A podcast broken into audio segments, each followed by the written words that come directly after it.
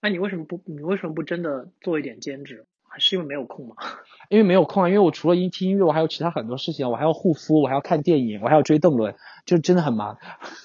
我还要喝酒，对吧？我还要唱 K，你就很忙。对对，你真的 Q 了很多次邓伦，你不要。对，你是真的今年今年深陷深陷于他，我跟你讲。啊，是的，我差一点刚刚选的这个年年年度华语的前三，我都差点把邓伦提雅集的那个主题曲选进去了，也是真的好听的，你去听吧，是真的好听，而且我觉得你会喜欢的歌。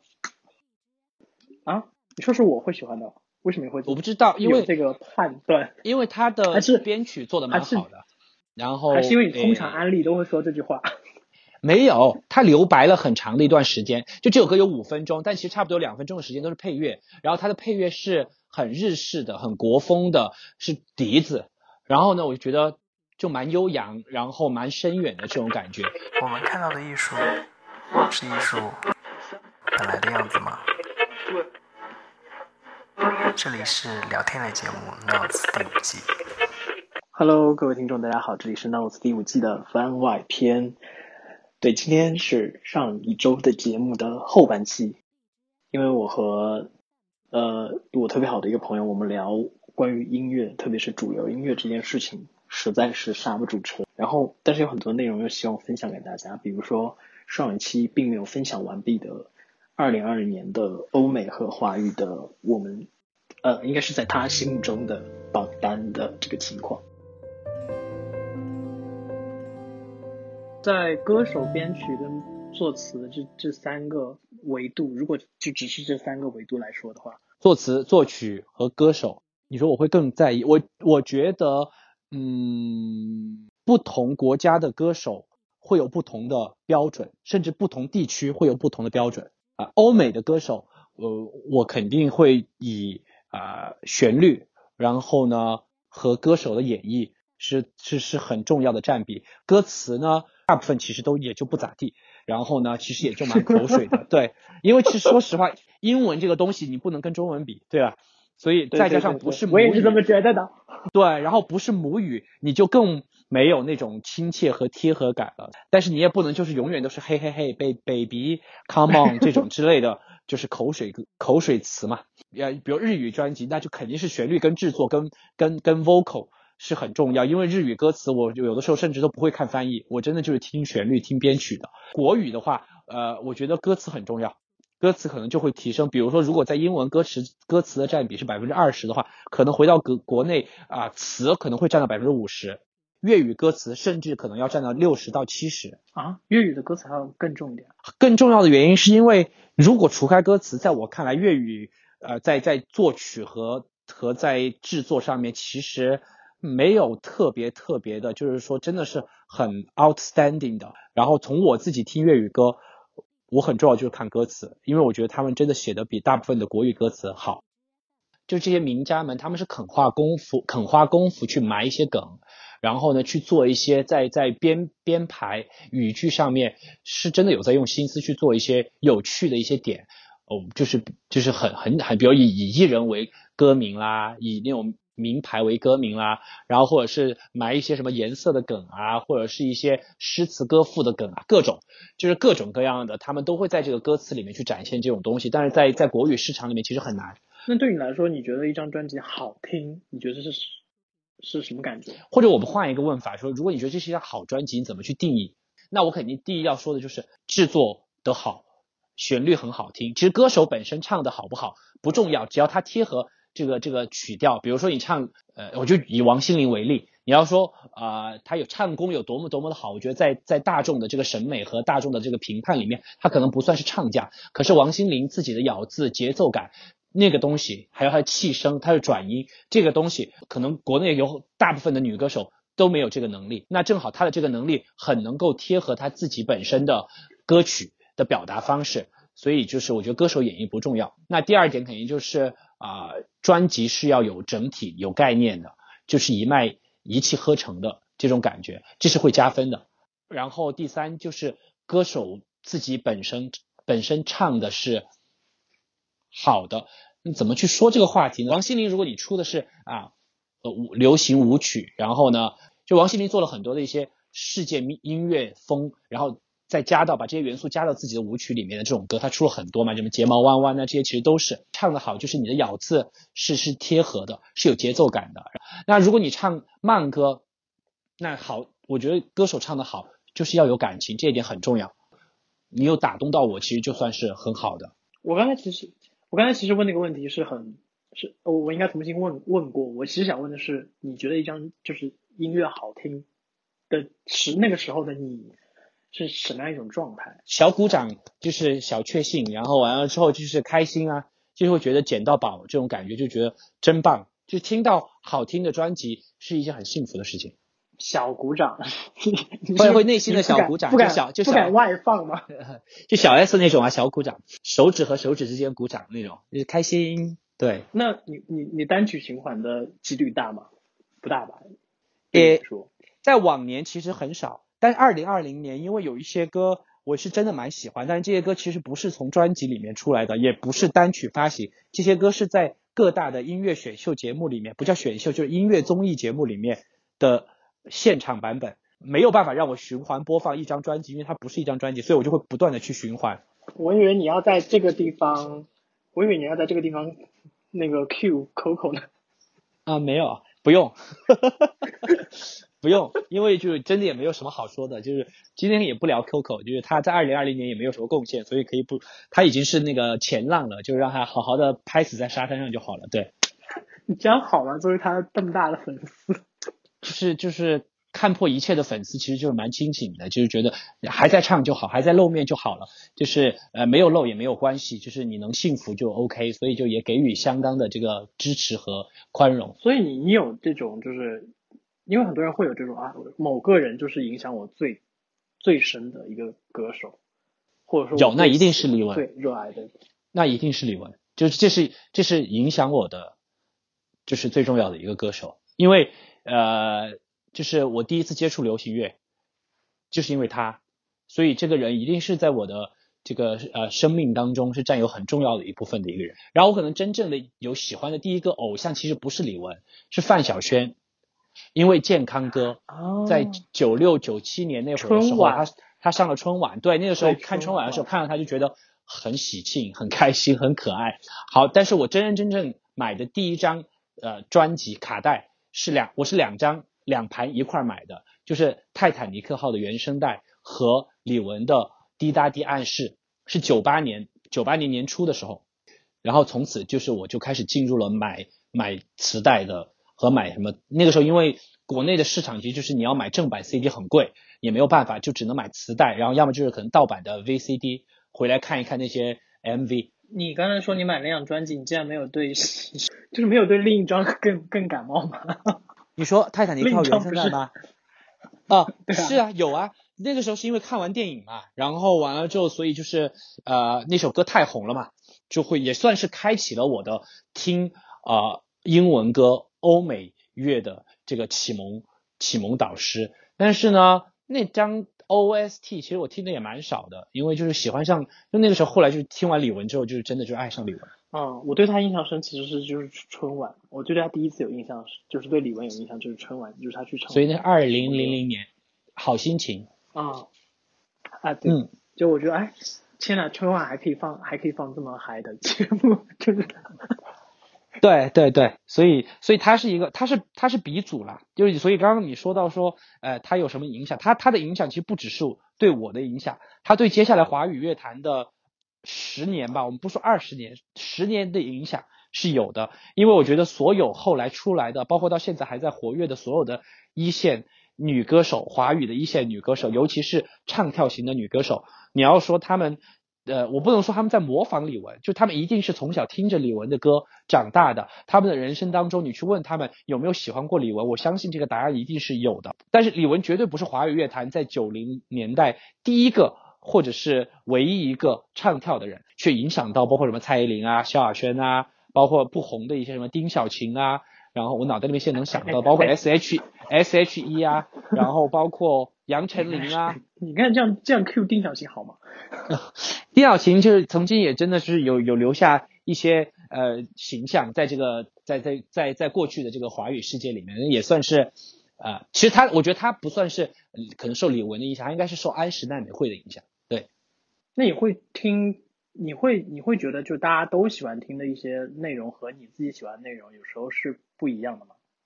就虽然大家都在听主流的一些音乐，会会有会有，就是我我自己这个人呢，首先第一点，我觉得我有一点变态，就是我不大喜欢在那个年代最红，就是就是自就我不我真不大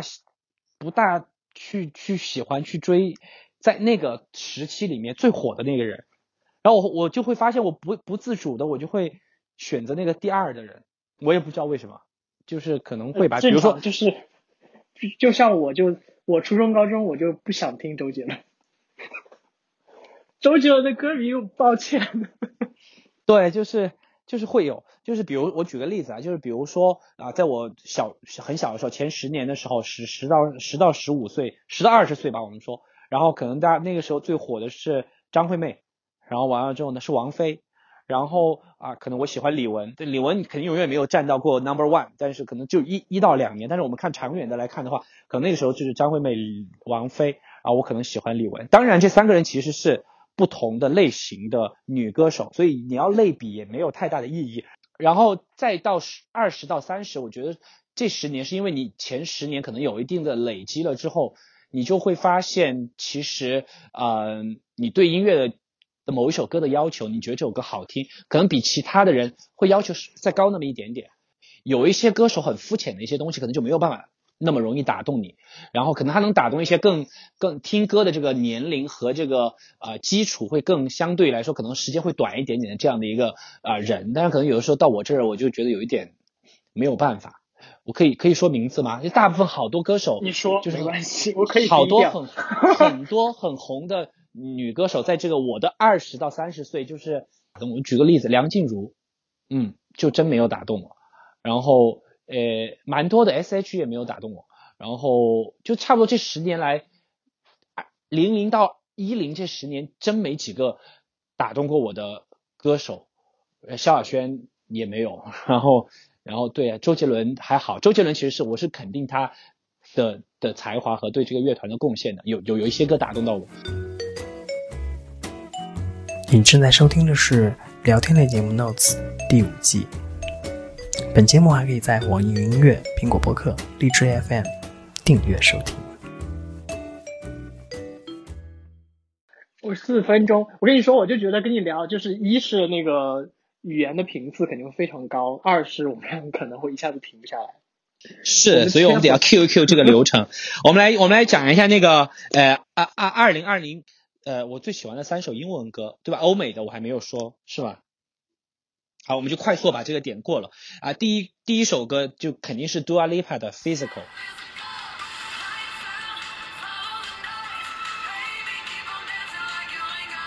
然后呃，这是一首对八零年代的啊复古的 disco，然后呢，做的非常棒，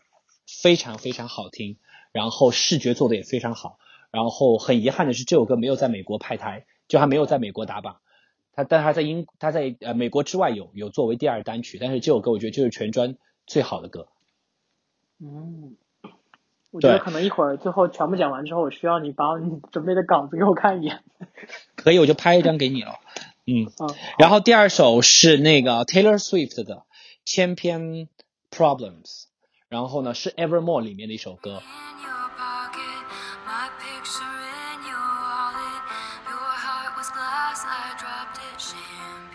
然后这首歌我非常非常喜欢，就是刚刚我提到的专辑。我说他有在第一张 folklore 之基础上面去去整去调整一下自己作曲的这个这个这个 catchy 的程度，就更上口一些。然后呢，所以我觉得这首歌的旋律，尤其是歌词，尤其是它 bridge 的那段歌词，我觉得和旋律搭配的非常的好，就很典型的 Taylor Swift。的歌，就你会发现，感觉这个词就是他随口唱出来的，那个调子好像也没有特别特别的有旋律，但是你会发现词和曲在那个 bridge 的那个部分契合的非常非常好，然后词写的也非常非常的好。然后呢，第三首歌是 Harry Styles 的 Watermelon，呃，Watermelon Sugar。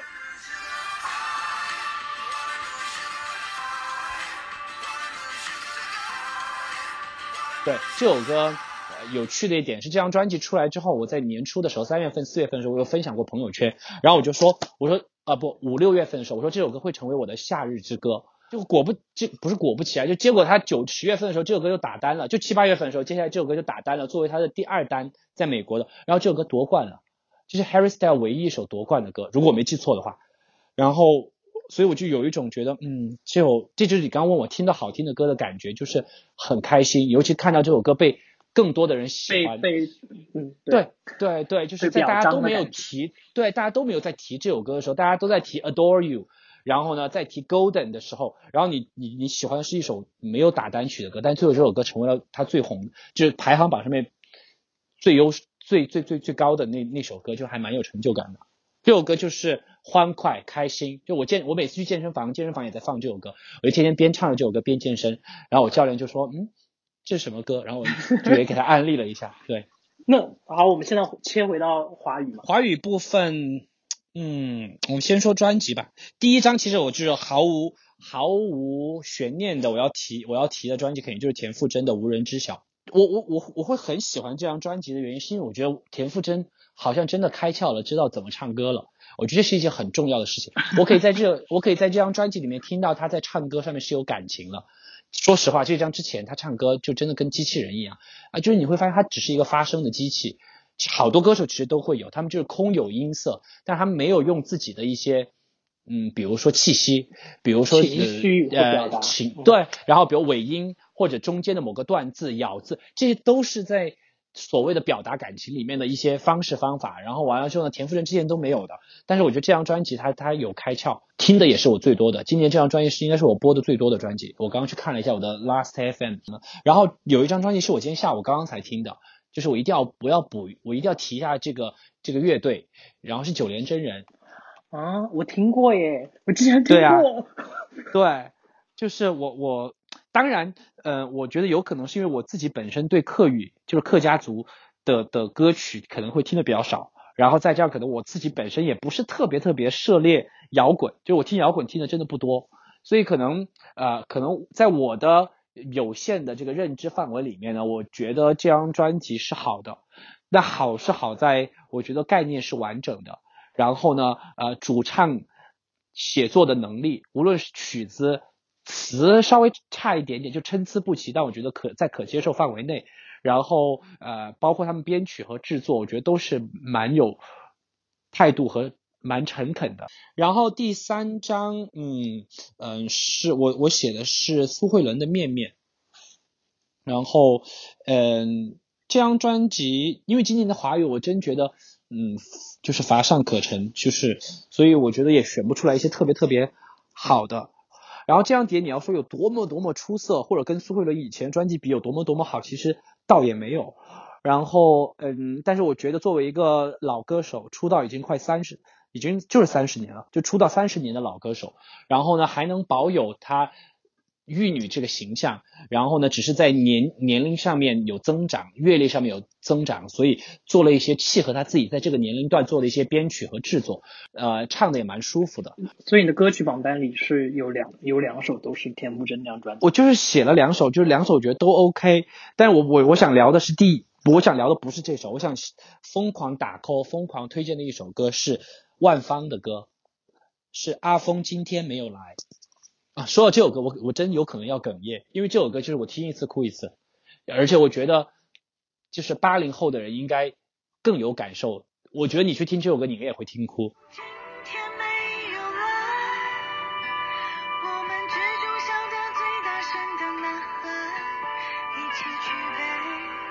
我觉得这是一首今年没有被大家，我不知道，也保不准今年各大大 V 总结的时候会提到这首歌，但我觉得这首歌是。是是，因为这是我我其实这张专辑我在豆瓣上面忘了标注，然后所以我都忘了把这首歌写进去。但是我刚刚看 QQ 音乐上面这首歌是我播的第二多的歌，然后呢，我才突然猛然想起我二零二零年其实最喜欢的一首歌就是这首歌。你刚才说这首，一边说我一边在看豆瓣，然后我这首这首歌在豆瓣上是有单独的页面，然后我这边写的好友只有一个人写了评论，他打的是十分。嗯，这首歌就是一首。能感感情充沛，然后词曲都很棒。万芳的演绎也很棒，并且我觉得八零七零年的人听这首歌一定是具有感触的一首歌。他这首歌讲的故事是说，曾经一块长大的同学，每一年其实都会聚会，然后呢，你知道以万芳的年纪，今年是四五十岁的人，然后每一年大家都会聚会，然后有一年就今年可能写这首歌的时候，这位叫阿峰的人没有来，因为已经逝世了。每一次听，然后包括我自己尝试着去录这首歌，我也没有办法录完，因为我每次唱到中间我就会哭。我跟朋友一块在 KTV 唱这首歌，然后他哭我哭，大家都哭。所以我觉得这首歌应该是，就是我觉得是有没有被大家就是提起来，而我觉得应该要让大家去。但这首歌很很明显就是肯定不可能是在二十岁的小。小青年们、小哥哥、小姐姐们，对，可以体会到这种情绪的歌。所以，但是我觉得过了三十岁的人去听这首歌，一定是非常有感触的。幸好我们这个节目是在年初放的，不是在年末放的。我觉得你可以把可以把这首歌的这个配乐就剪进我们的这个呃 broadcast 里面去，然后就循环就作为那个嗯 BGM。有版权吗？因为只能放十秒。对，所以我要不聊版权的事情了。也可以。所以就是第一首我要我要讲这首歌，然后我提名的田馥甄两首歌是《无人知晓》和《悬日》。《无人知晓》这首歌我想提的点是因为，其实田馥甄真的唱了蛮多的这样很苦情的。爱不爱，等不等都不说，无人知晓。但是田馥甄的苦情歌不是真苦情，他他感动人的点是在于他是他是故作坚强的苦情，就是他明明很难过，可是他要装的自己一点事情都没有。他写的每一首歌歌名落得很狠的那些歌，其实通篇都讲的是我没有忘记你，我还很爱你。可是他就是要做出来的是一副老娘压根就不 care 了这件事情，所以他的他这个反差和点。很田馥甄，就就就无人知晓这首歌，就是田馥甄以前每年都会唱的歌。只是我觉得在很多很多年了，我都没有听到一首这么苦情的歌是会打动人的。要么就是词写的不那么到位，要么就曲子没有那么好，是这样的感觉。对，我觉得其实真的就是真的聊这个话题，其实其实应该分成两三期，或者或者可能之后有机会，可能要找你录一整季关于这个，我觉得太多东西可以聊。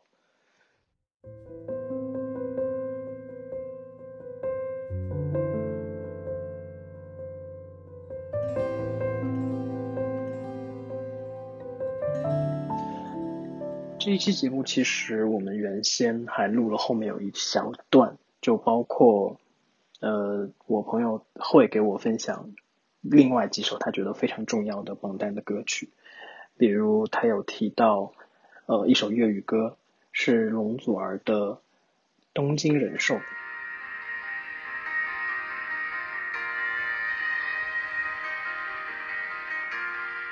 这些内容没有录制到节目正片当中的原因，是因为在录制过程当中不小心遗失了那一段录音，最后的那一段，